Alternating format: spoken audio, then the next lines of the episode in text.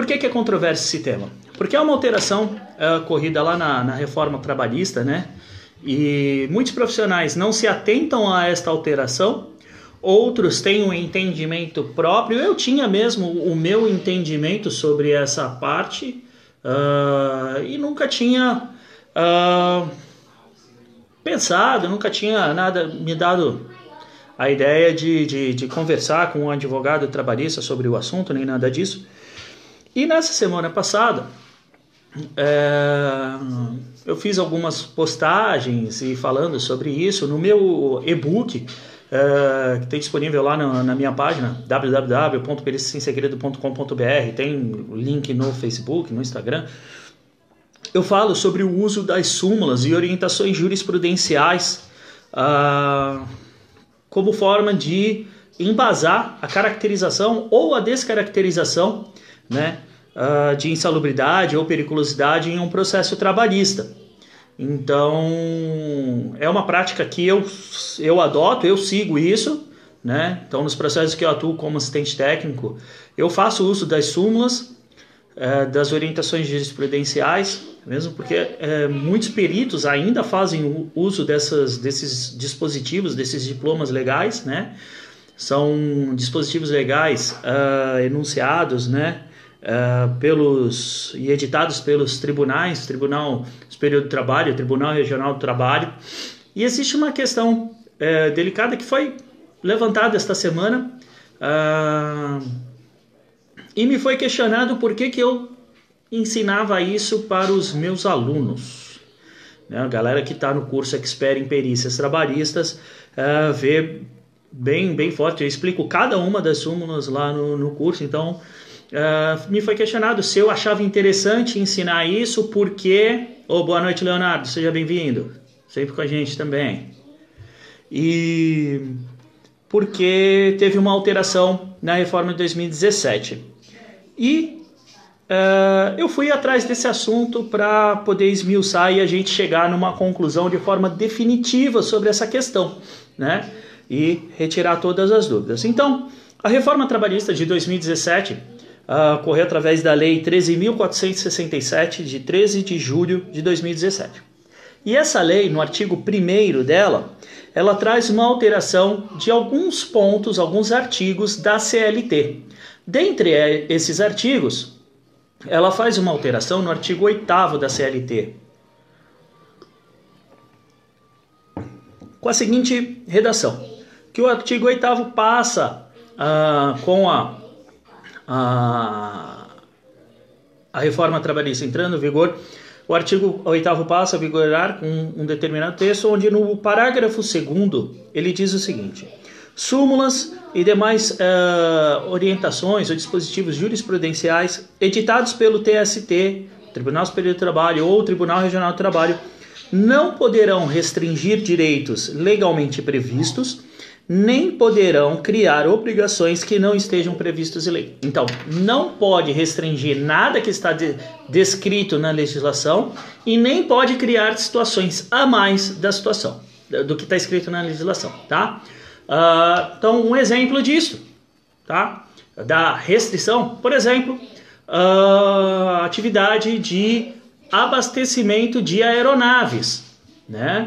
Uh, quando você faz o abastecimento da aeronave, gera-se uma área de risco em função do abastecimento, onde uh, o centro do círculo, onde deve ser determinado o raio de 7,5 metros, e meio, é na, no, no bico de enchimento, então aonde está ali na asa.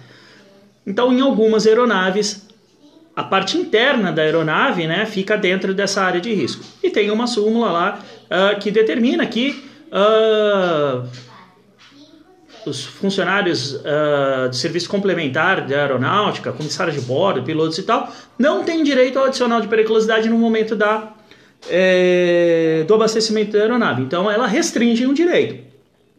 E na, na parte de criação de, de, de, direitos, a gente pode citar aqui a súmula 448, né, é, que fala sobre a limpeza e higienização de sanitários de locais de grande circulação ou locais públicos, que equipara o anexo 14 da NR15 na questão dos riscos biológicos, que não está explícito isso lá no anexo 14 da NR15. Então, a gente tem aí dois exemplos que não poderiam uh, ser caracterizados ou descaracterizados a insalubridade ou a periculosidade com base nessas súmulas, em função dessa alteração na reforma trabalhista.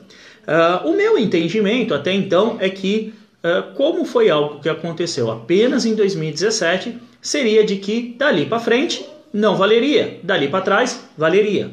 Boa noite, Alain, seja bem-vindo. Uh, então eu sempre pensei dessa forma, assim como acontece com os outros dispositivos legais, né? Só tem validade a partir da data da publicação. E, e aí me foi feito esse questionamento e, e de uma forma bastante incisiva, inclusive. Então eu parei para pensar e uh, falei, bom, eu vou consultar quem de direito, né? Quem realmente uh, conhece a fundo do assunto, que é o advogado trabalhista. Ninguém conhece mais de legislação trabalhista do que esses caras. E tem uh, um, um, profissional, um advogado que eu considero muito, assim, é um cara de muito conhecimento, faz muita. É, gera muito conteúdo, né? Tem uma página muito legal, depois eu vou deixar a descrição aqui na, na, na página da página dele aqui para vocês, que é o Dr. Tiago Pereira.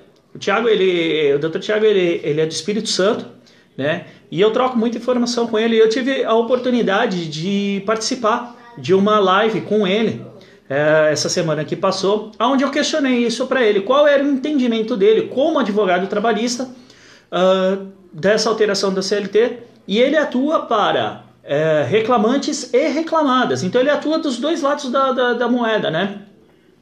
E é por isso que eu fui em busca da, da informação do Dr. Tiago. E quem quiser segui-lo, uh, a rede social dele é o arroba ADV Prática, tá? ADV Prática, advogado na prática. É um cara super massa, gera muita informação, muito conteúdo de qualidade dá para aprender muito, tá?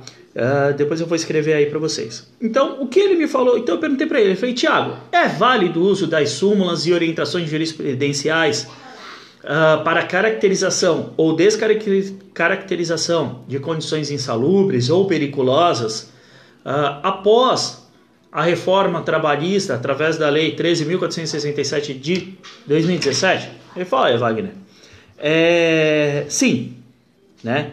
Uh, as súmulas e as OJs, após a data da publicação da lei, uh, elas poderão uh, continuar a ser utilizadas. O que não poderá ser utilizadas, caso elas eh, sejam coisas novas, né? Então, o que ele me disse foi o seguinte, que eh, não poderão ser utilizadas eh, as que não estejam previstas em lei, tá? Uh, então, é, súmulas, orientações jurisprudenciais novas não podem ser utilizadas para caracterização. Súmulas e orientações eh, jurisprudenciais que já existiam, né, já é, haviam sido é, de, é, redigidas pelos tribunais, podem continuar sendo uh, utilizadas e que e ele complementa algumas coisas muito interessantes. Uma delas é que ele não vê neste momento, né, uh, nenhum movimento dos tribunais nesse sentido de criação de novo, novas súmulas, de novas orientações jurisprudenciais, justamente por conta dessa alteração da reforma trabalhista, tá?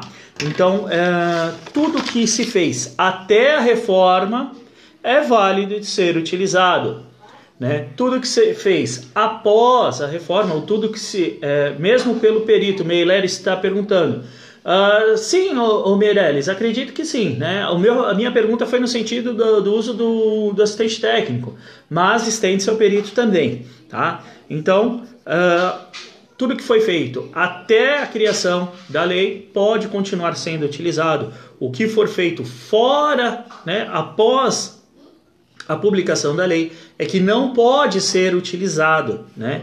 Uh, mas tem alguns outros pontos interessantes para a gente avaliar nesse sentido. Primeiro ponto é que existem uh, diversos uh, recursos para serem julgados ainda no Supremo Tribunal Federal, no STF, sobre a é, inconstitucionalidade da reforma trabalhista de 2017. Então, quando a, a, a, a reforma surgiu, choveu de recursos no STF. Alguns deles já foram julgados, outros não, né? Uh, então, o, o, existem muitos recursos que uh, ainda não foram uh, julgados e alguns deles tratam sobre esse assunto, né? Então, é Perito só embasa tecnicamente um laudo com base na NR 16 e 15, ordenamento jurídico é por conta dos advogados. Depende do perito, Alessandra. Tem vários peritos que utilizam as súmulas sim como base para caracterizar a insalubridade ou descaracterizar, assim como a periculosidade, né? Uh, como é uma, uma decisão pacífica, né? As súmulas é um entendimento pacífico uh, dos tribunais, então os, os peritos uh, fazem uso uh, desses dispositivos para caracterização e para não só para caracterizar, mas como base para aliado a questões técnicas, né, fazer essa caracterização.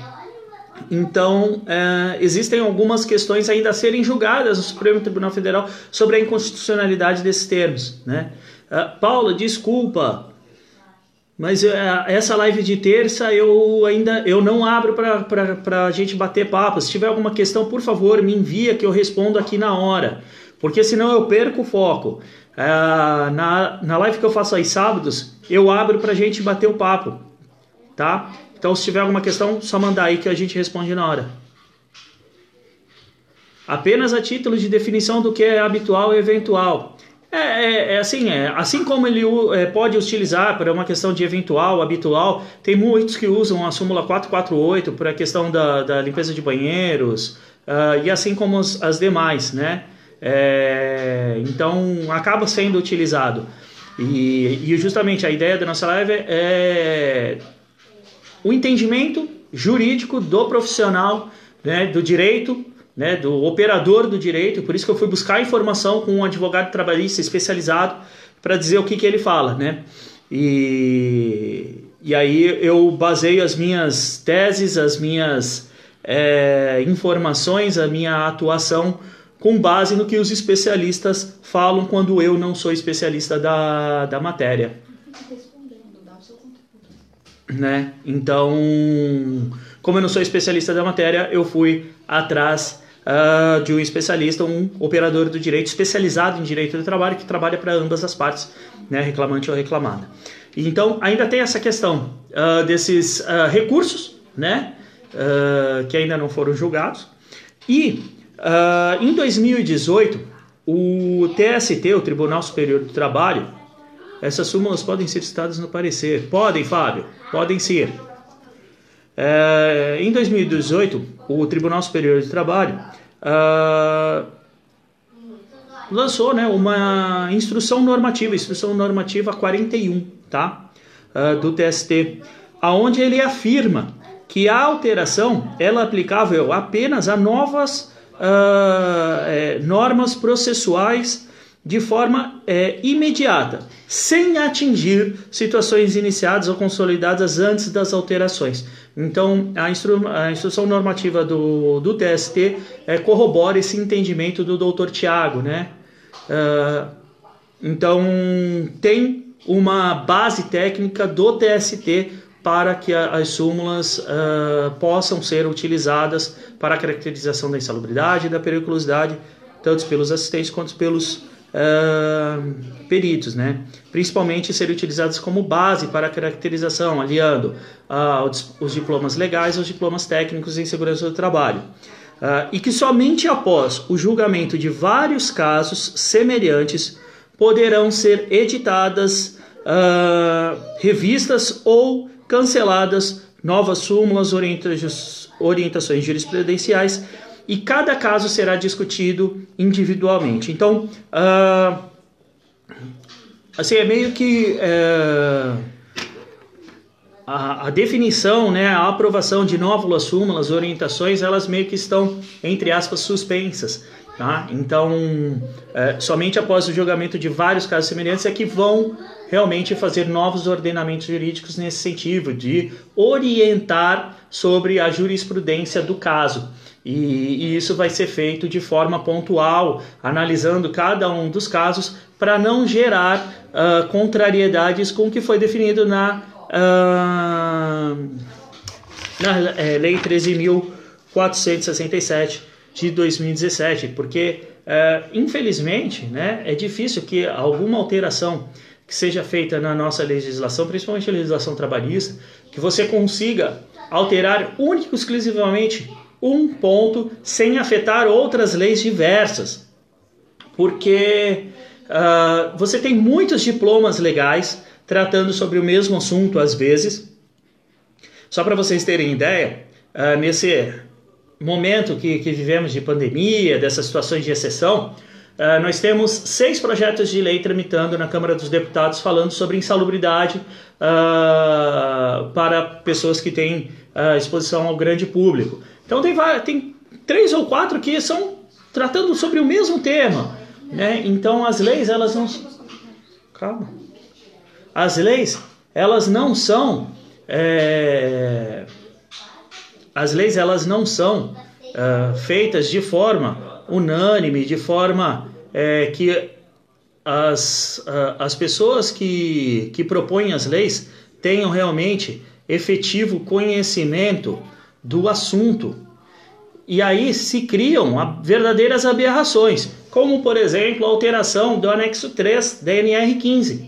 Né? Então você tem uh, um anexo falando uma determinada coisa e você tem uma orientação jurisprudencial falando outra, sobre atividade a céu aberto. Uh, com a alteração do anexo 3, essa súmula, essa orientação jurisprudencial acaba não sendo mais válida. Então, é, é, as pessoas pro, propõem alterações sem verificar o todo. Então é muito difícil que uh, se consiga fazer alteração em uma norma sem que seja alterada aí alguma ou algum outro dispositivo legal que possa tratar o assunto, né? Uh, e sim, os advogados são as pessoas especializadas a utilizar esses dispositivos legais. Uh, ocorre que esses dispositivos servem, né? São utilizados pelos peritos, pelos é, assistentes técnicos como forma uh, de, de, de, ponderação, com forma de é, ser uma base para é, buscar a caracterização técnica daquele assunto, né? Uh, como foi o anexo 3, né? Não tem mais é, a caracterização por energia, é, por atividades a céu aberto em função da carga solar. É, só que quando você tem uma orientação jurisprudencial tratando do assunto, o profissional que está cuidando da perícia, que está atuando na perícia, deve ficar atento a isso, porque ela pode trazer informações relevantes, como por exemplo a própria orientação jurisprudencial que cuida da questão da, da atividade a céu aberto, né, caracterizando a insalubridade de atividade a céu aberto, que foi mudado pelo anexo 3 da NR15, determina que não deve ser feita a caracterização da insalubridade por uh, radiação em função de carga solar, né, da radiação não ionizante. Então, é uma base muito importante de atuação para os uh, assistentes técnicos e para os peritos, uh, porque é uma base muito importante de atuação para assistentes técnicos e para os peritos, porque só vou desligar aqui os comentários rapidinho, pessoal. Uh, que aí fica mais fácil de eu me concentrar, que ainda tem um barulho aqui, o filho em casa e tal. Uh, mas vai, vai escrevendo aí que depois eu respondo tudo, não esquenta a cabeça. Hum, então é uma base muito importante para o assistente técnico, perito se caracterizar, porque as orientações jurisprudenciais, as súmulas, nada mais são do que uh, entendimentos dos tribunais sobre esses assuntos. Né? Então são casos que já foram julgados, semelhantes a, a esse, uh, cujos resultados seguem uma linha, uma tendência. E para o profissional que atua na área, seja como, é, como assistente técnico, principalmente, é muito importante entender essa linha de raciocínio, ainda mais para quem não tem tanta experiência na área, né? ainda mais quem está iniciando. Como é que eu entendo se aquilo realmente pode ser ou não pode ser? Uma das formas é você consultar a jurisprudência do assunto. Boa noite, César. Uma das formas é você consultar sim a jurisprudência do assunto, entender quais foram as decisões dos tribunais, ou seja, decisões colegiadas, né, uh, de determinado assunto, para saber se o teu entendimento, aquilo que você está imaginando que é certo ou errado, está correto. Então é muito importante uh, o uso das súmulas e orientações jurisprudenciais como uma base, né, para que você realmente consiga é, definir, né, consolidar o seu entendimento técnico, uh, o seu entendimento jurídico sobre aquela questão. Porque assim como os advogados trabalhistas, e isso é, é, não sou eu que, que digo, né? Isso daí é, é, conversando com advogados trabalhistas, eles que me colocam isso, tá? Assim como os advogados trabalhistas uh, devem, por prudência até mesmo, né? entender um pouco sobre segurança do trabalho para poder saber o que está sendo pedido, o que está sendo colocado, se tem razão, se não tem, ou pelo menos ter uma mínima noção né, daquilo que está escrevendo numa petição inicial, num numa peça de defesa. O assistente técnico ele deve ter conhecimento sobre a prática jurídica nessa questão para ele poder entender se aquilo que ele está escrevendo é alguma abobrinha ou não, se ele está escrevendo groselha ali ou não. Então é muito importante o conhecimento nas súmulas e orientações jurisprudenciais, né? porque além de serem utilizadas como base técnica, né? técnica no sentido de ser um diploma uh, legal do direito do trabalho, né? é uma decisão colegiada de, de um assunto semelhante ao que você está tratando. Então, a, técnica no sentido amplo né, da, da questão, não somente da técnica em segurança. É, assim como elas devem ser utilizadas como é, a base técnica, elas devem ser utilizadas como base legal. E se o profissional que vai atuar com, com assistência pericial, assistência técnica, não tem essa base, com certeza ele vai ser engolido por profissionais mais experientes. E ele não vai conseguir dar o retorno efetivo que o cliente dele é, espera dele. Então, é, você tem que conhecer o que pode ser utilizado para uma caracterização ou para uma descaracterização, para você conseguir contrapor com argumentos técnicos legais, caso você entenda uh, ser necessário, caso você não concorde com aquilo que foi colocado num laudo pericial por um perito. Então, uh, o assistente técnico deve utilizar desses dispositivos legais uh, sempre que necessário. Mesmo porque quem impugna o laudo do perito, quem uh, impugna as manifestações do perito é o advogado. O assistente técnico elabora né, a manifestação que vai ser apresentada pelo advogado. Então, uh, o assistente técnico que deixa isso de lado tá? E aí é a, a, a minha opinião aliado com uh, o que eu venho conversando com advogados trabalhistas das mais diversas formações e gerações, né?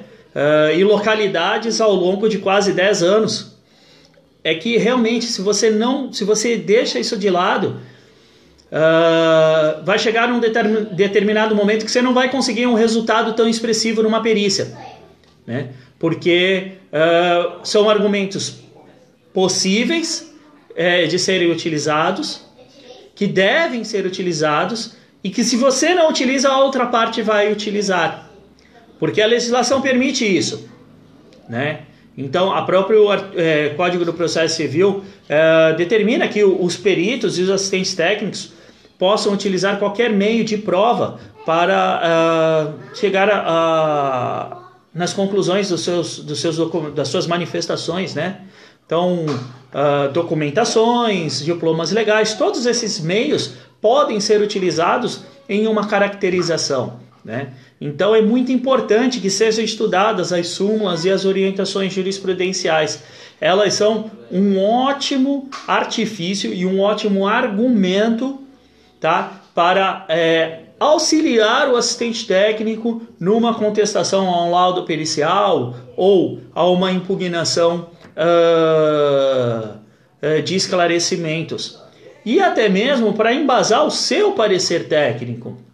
Então, você utilizar esses diplomas legais como forma de corroborar os uh, uh, é, os teus é, me fugiu a palavra, meu Deus do céu, argumentos, né, como forma de corroborar os teus argumentos técnicos baseado na legislação de segurança.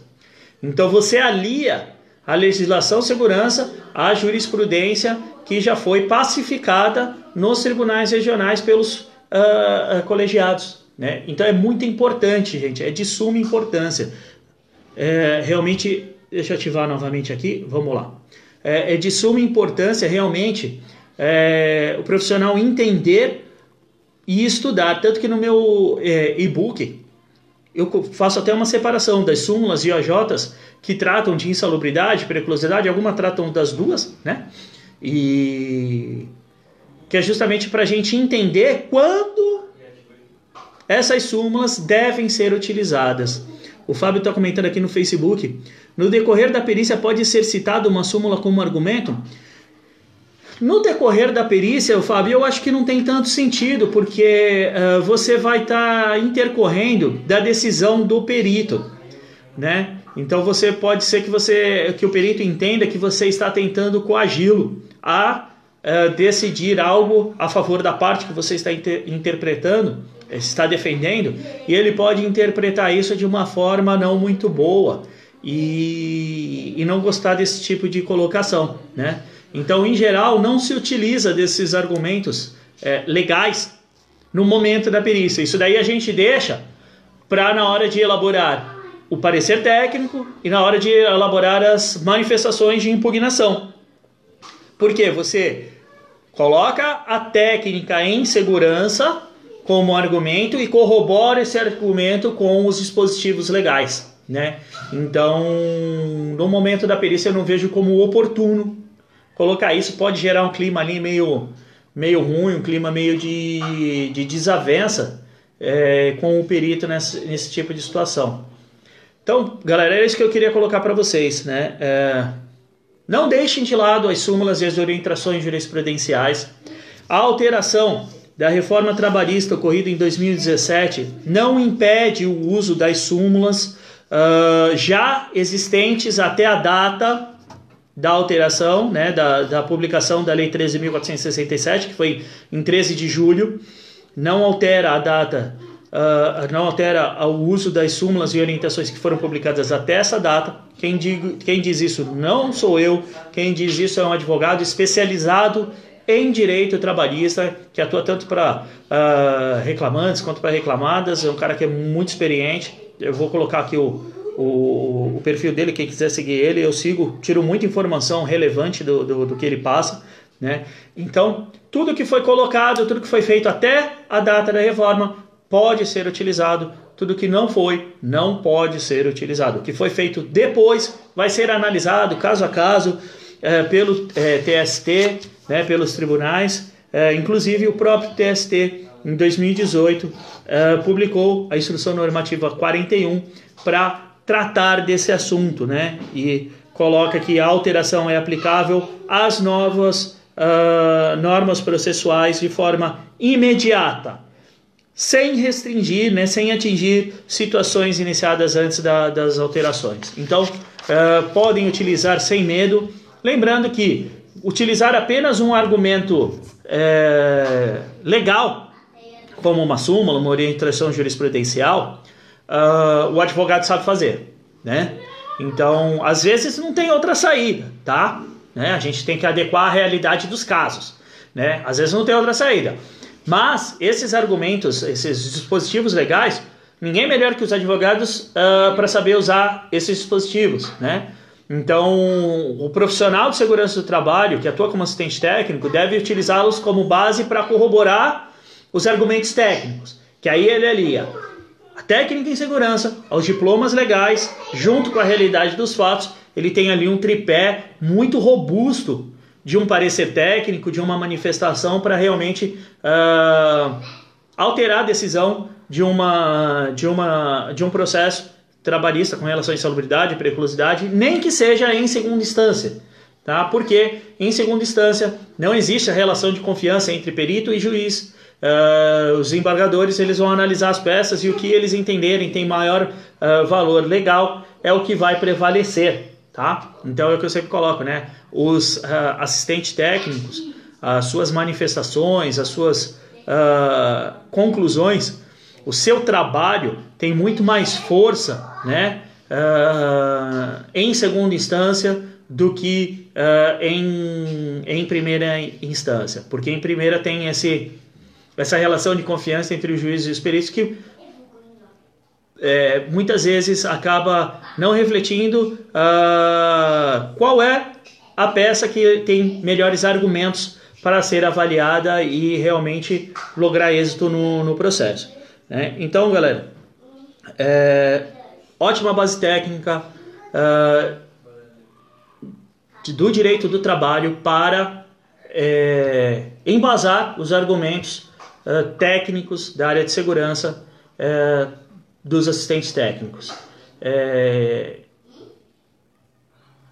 E assim, isso é a experiência que eu adquiri né, ao longo de quase 10 anos atuando na área e conversando com advogados trabalhistas do Brasil inteiro. Então, uh, conversei bastante com advogados uh, daqui de São Paulo, do meu estado, o doutor Tiago, que eu comentei com vocês, ele é do Espírito Santo, né? Então, é, os próprios operadores do direito consideram isso como sendo uma prática é, que é bem-vinda, porque o trabalho do assistente técnico nada mais é dar subsídios para os advogados realizarem o seu trabalho da melhor forma possível e conseguir o melhor resultado para os seus clientes. Então, o assistente técnico que não atua nesse sentido uh, não está fazendo jus àquilo que ele foi contratado né? Lembrando que é um contrato que ele assina com o seu cliente, então uh, deve levar isto no fio da navalha. Ok? Uh, se vocês tiverem algum comentário, manda para mim. O Renan está colocando aqui. Os juízes também avaliam o conteúdo de um parecer técnico do assistente técnico ou consideram apenas o laudo técnico elaborado pelo perito da justiça? O Renan está fazendo uma pergunta aqui no Facebook. Só vou repetir, o Renan, porque tem a galera do Instagram que está aqui ao vivo também. Então, o Renan está perguntando o seguinte: os juízes também avaliam o conteúdo dos pareceres técnicos dos assistentes ou se leva em consideração o laudo dos peritos? Avaliam as duas, as duas peças, o, o Renan. Tanto o laudo do perito quanto o, o, o conteúdo dos pareceres técnicos. Ocorre que o perito com o juiz, em geral, eles têm uma relação de confiança. O perito ele tem a oportunidade de conversar diretamente com o juiz, né? É, inclusive entender uh, qual que é o, o, sentimento do juiz quanto a determinados assuntos, o que, que o juiz considera ser uh, válido uh, para determinados assuntos e para outros não. Então existe essa relação de confiança entre as partes, né? o que não existe com um assistente. Então é natural que o, o juiz dê um peso uh, maior até para o, o, o, laudo pericial do que o laudo do assistente, né? Uh, o que é diferente nos uh, tribunais, né? Na, na, na, segunda, terceira instância, quando há os recursos, porque não existe essa relação de confiança. Então é o que está escrito num lado, o que está escrito no outro e o que os desembargadores entenderem ter maior é, base técnica e legal é o que vai é, ter êxitos é, no processo. Então, eu converso muito com os advogados nesse sentido, né, do, do quanto o trabalho do assistente técnico uh, pode ajudar o trabalho do advogado, do advogado e quando pode ajudar, né? E eles colocam que uh, um dos principais momentos que o trabalho do assistente técnico uh, que atua desta forma consegue ajudar o advogado no, no seu papel é realmente na hora de fazer um recurso a um tribunal superior, porque uh, é mais preto no branco, né? não tem tanto essa, essa questão. A Alessandra está fazendo uma pergunta aqui. Você acredita que o LTCAT é baseado em uma súmula? Não, Alessandra. O LTCAT é baseado na técnica em segurança do trabalho. Laudo das condições, é, laudo técnico das condições é, ambientais de trabalho assinado por engenheiro de segurança e que deve ter a RT recolhida, inclusive. Neste caso, ele pode ser utilizado como base para caracterização e descaracterização de adicionais, no meu entendimento. né? É...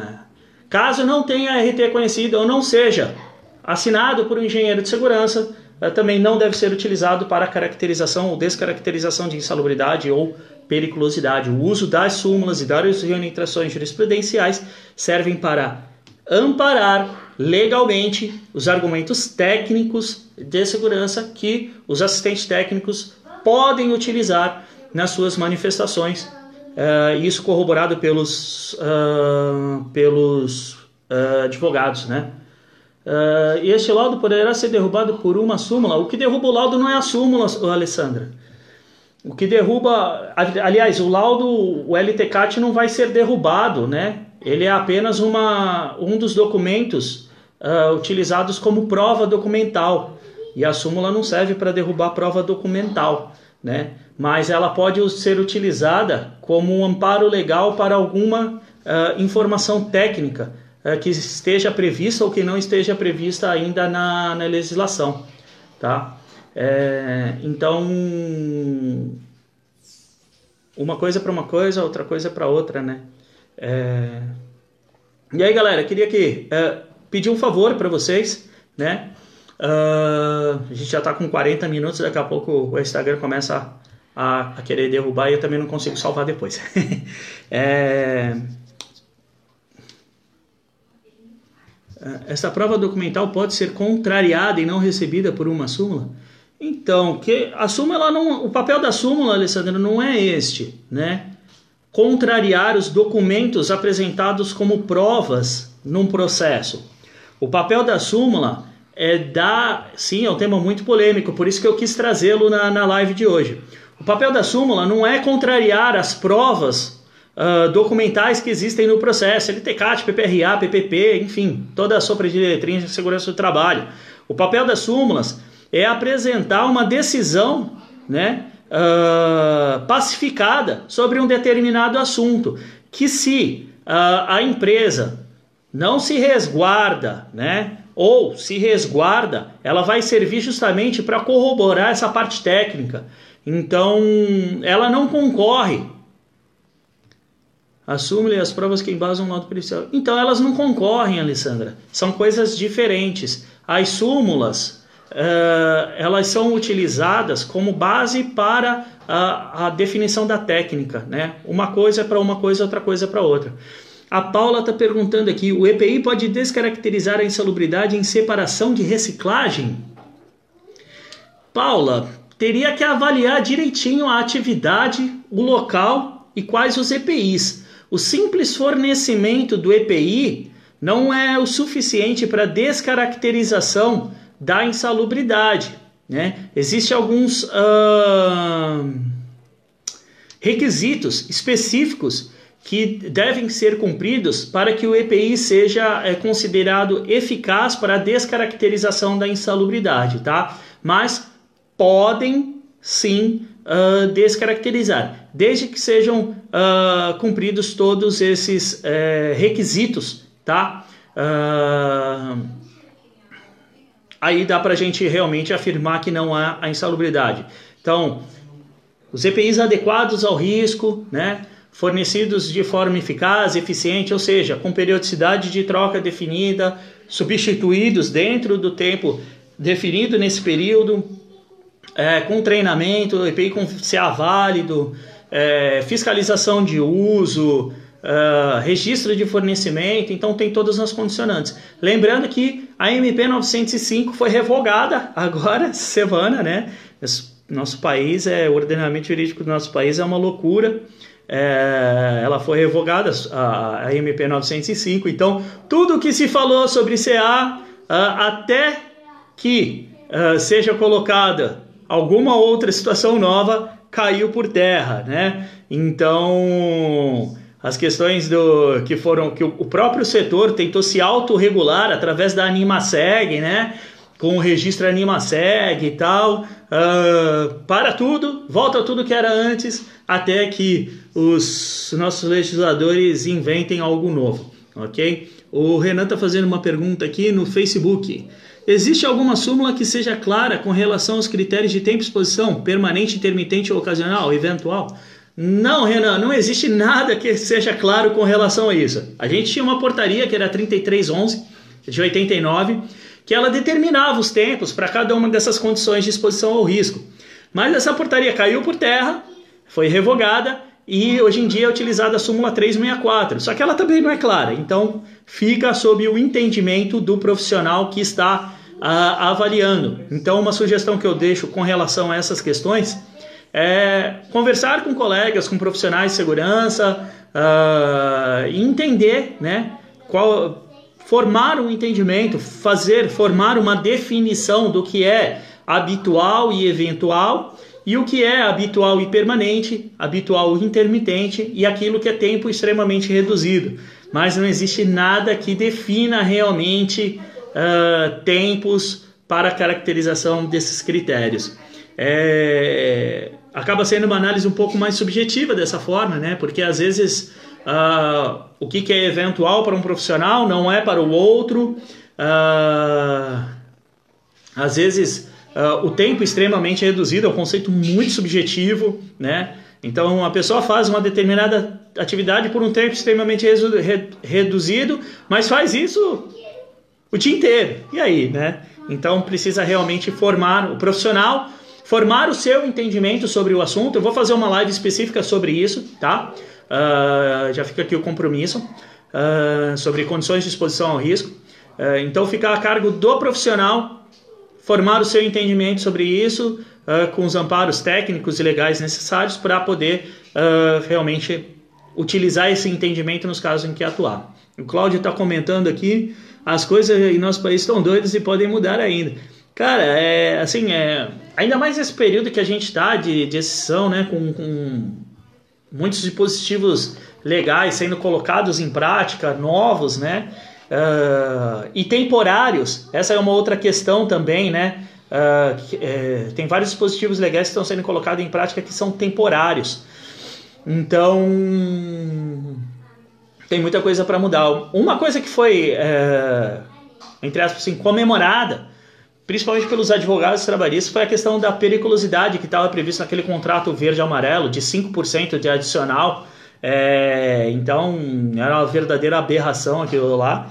E, e com a revogação da MP também não existe, não existe. Agora, se não vai existir, ninguém sabe, né? A verdade é que a gente tem que ficar sempre antenado em todas essas modificações e conversar com os profissionais que são especialistas nas áreas para uh, ah, formar os entendimentos, né? E cada um tem o seu, né? Não tem uh, problema nenhum. Uh, cada profissional tem o livre arbítrio de ter o seu entendimento. Ninguém é obrigado a, a concordar com ninguém, né? Uh, utilizando a sua experiência, a sua técnica, né? A opinião de especialistas, formar os seus conceitos. Isso é muito importante, né? Então Galera, o que eu queria trazer para vocês hoje era isso. Que Deus nos abençoe, fique com Deus e até mais. Valeu!